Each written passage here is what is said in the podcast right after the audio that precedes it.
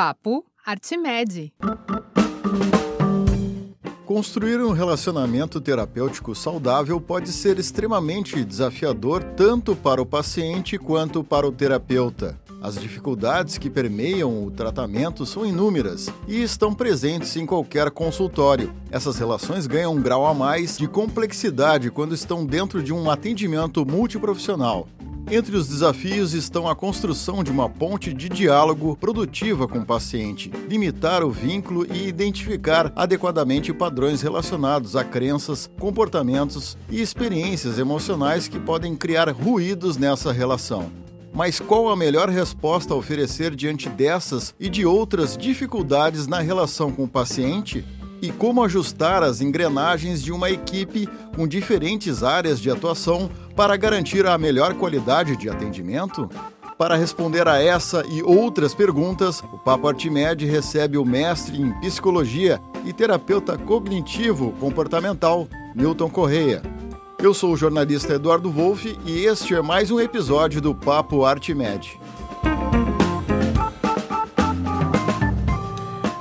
Em conversa com o Papo Artimédio, o mestre em psicologia Newton Correia fala, entre outras coisas, sobre a importância da supervisão e da formação de qualidade para o sucesso profissional dos terapeutas.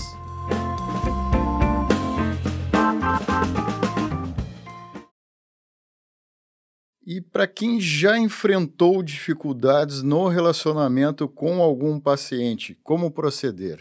A maior das dificuldades que os terapeutas encontram, primeiro é com relação à formação. Ah, muitos terapeutas podem acabar não tendo é, desenvolvido na sua formação habilidades específicas para construir uma relação terapêutica positiva com os seus clientes. Por exemplo, eles podem não ter desenvolvido habilidades gerais, como empatia, aceitação do cliente, validação, interesse, compaixão, dar respostas positivas, valorizar ah, positivamente né, os comportamentos e as ações dos clientes. Além disso, a gente precisa pensar que a relação terapêutica ela é uma co-construção entre terapeuta né, e e cliente que vai se configurar aí por meio de sequências interacionais. Então, a sequência interacional é, ela ocorre quando o terapeuta e o paciente eles estão reagindo ali momento a momento um com o outro. E aí isso acaba envolvendo dimensões desses dois atores como histórico de relacionamentos que eles possuem, crenças, padrões comportamentais, experiências emocionais. Então, é muito comum que os clientes eles costumem é, levar para a relação terapêutica alguns desses dessas dimensões, como crenças disfuncionais, e isso pode estar destinado à figura do terapeuta. Essa pode ser um grande empecilho. Vou dar um exemplo para ficar mais claro podemos dizer que um cliente ele tem uma crença de que o terapeuta não dá atenção suficiente para ele.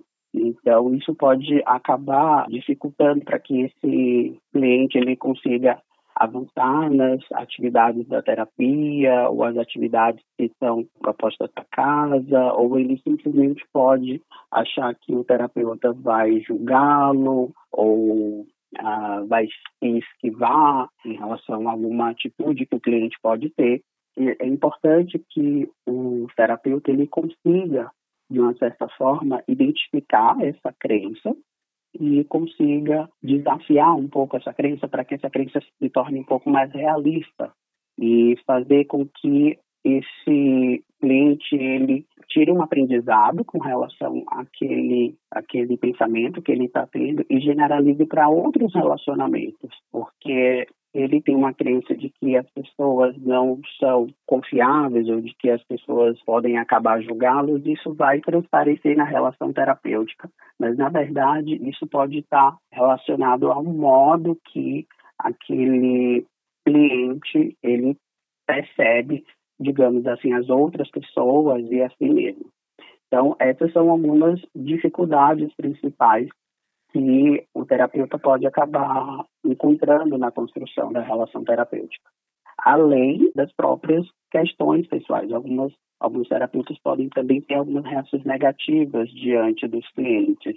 Então é importante que esses terapeutas eles tomem algumas medidas, né? Como avaliar melhor as cognições que ele tem sobre o cliente, ele verificar as suas próprias expectativas em relação aos clientes, trabalhar a aceitação que ele tem com relação àquele, àquela pessoa que está no seu consultório. Além disso, verificar as expectativas que o próprio terapeuta tem com relação a ele mesmo, porque ele pode, por exemplo, se sentir incompetente em lidar com algum caso específico. Então é, é importante que ele consiga avaliar essas cognições e ele busque ajuda, né, se necessário. Ele pode é, fazer, por exemplo, uma supervisão. E isso vai ajudá-lo a construir e melhorar a relação terapêutica que ele tem com, com os clientes.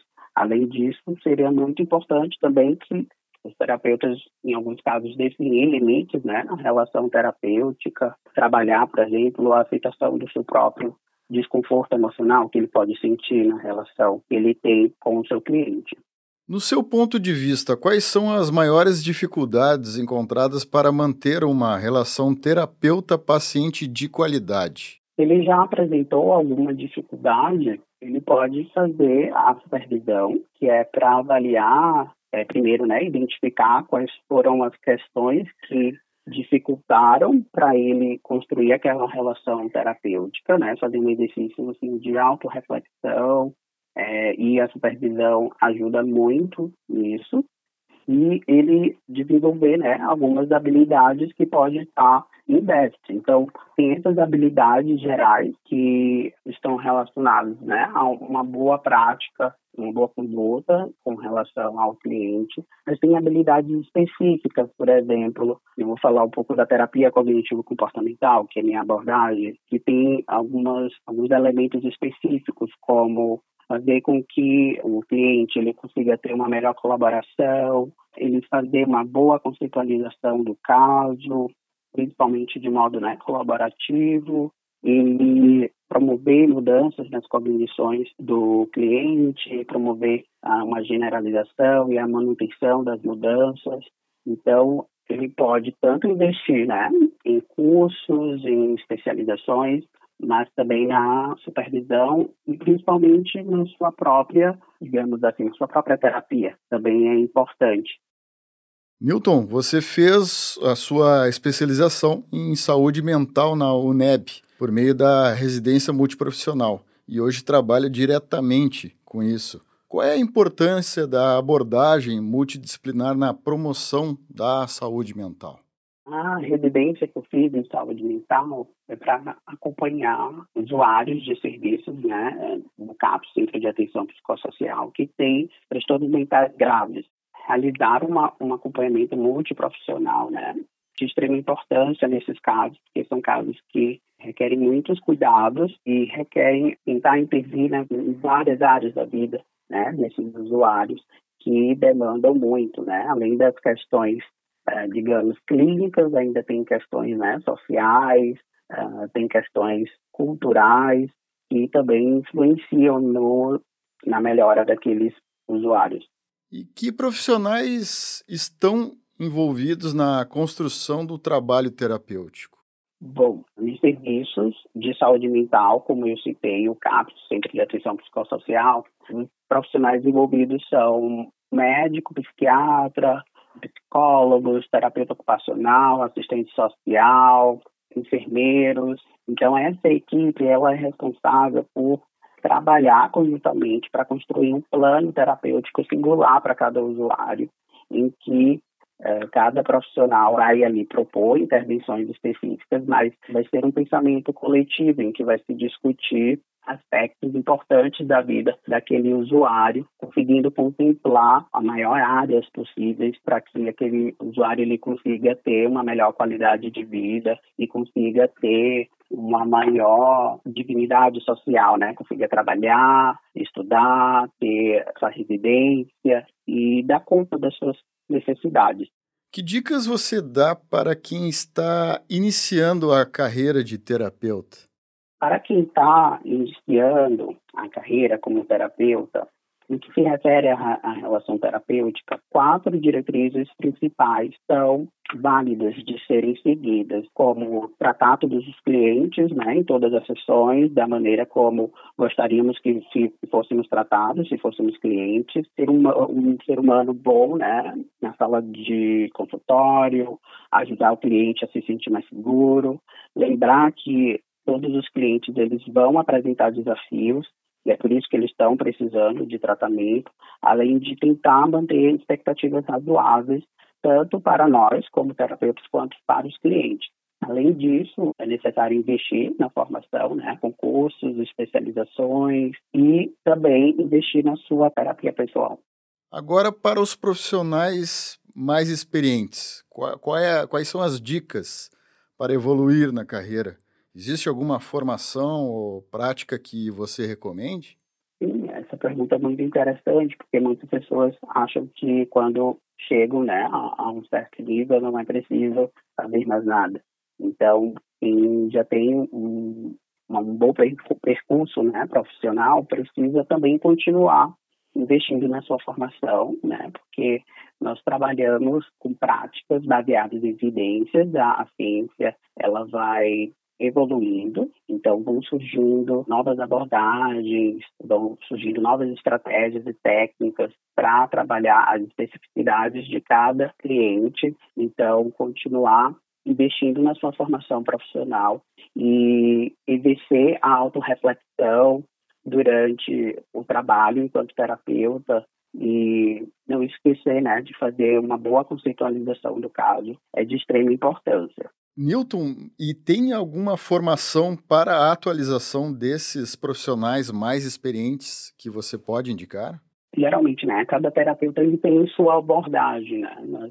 Existem algumas que têm demonstrado maiores níveis de evidências, como a terapia cognitivo-comportamental e novas terapias tão recentes, mas que têm mostrado também um bom nível de eficácia, como a terapia comportamental dialética, a terapia de aceitação e compromisso, a terapia baseada em processos. Então, a ArtMed tem uh, na sua plataforma vários cursos, tanto cursos de curta duração quanto especialização, que pode contribuir para a formação dos profissionais, tanto psicólogos quanto profissionais da área de saúde mental em geral. E dentro dessas áreas terapêuticas, quais, na sua visão, tem que ter mais atenção por parte dos profissionais? A terapia cognitivo-comportamental, ela já tem um bom percurso e já, já tem se consolidado, né, como intervenções para diversas condições clínicas e até não clínicas. Mas uh, dessas novas abordagens, uma que tem despontado como um bom direcionamento do que vai ser construído né, de intervenção na área de saúde mental é a terapia baseada em processos que ela pode ser definida como um uso contextualmente específico de processos que são baseados em evidências que são ligados a procedimentos para ajudar a resolver os problemas dos clientes ou para mover o desenvolvimento de habilidades de prevenção.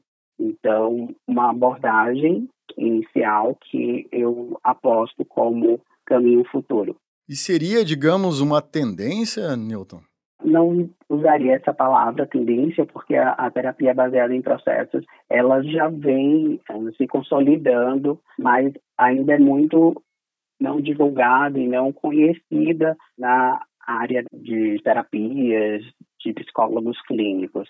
Então, muitas pessoas ainda não conhecem e elas podem buscar informações. Né? A ArtMed, por exemplo, tem né, o livro considerado esse, o livro fundamental, por exemplo, da terapia baseada em processo.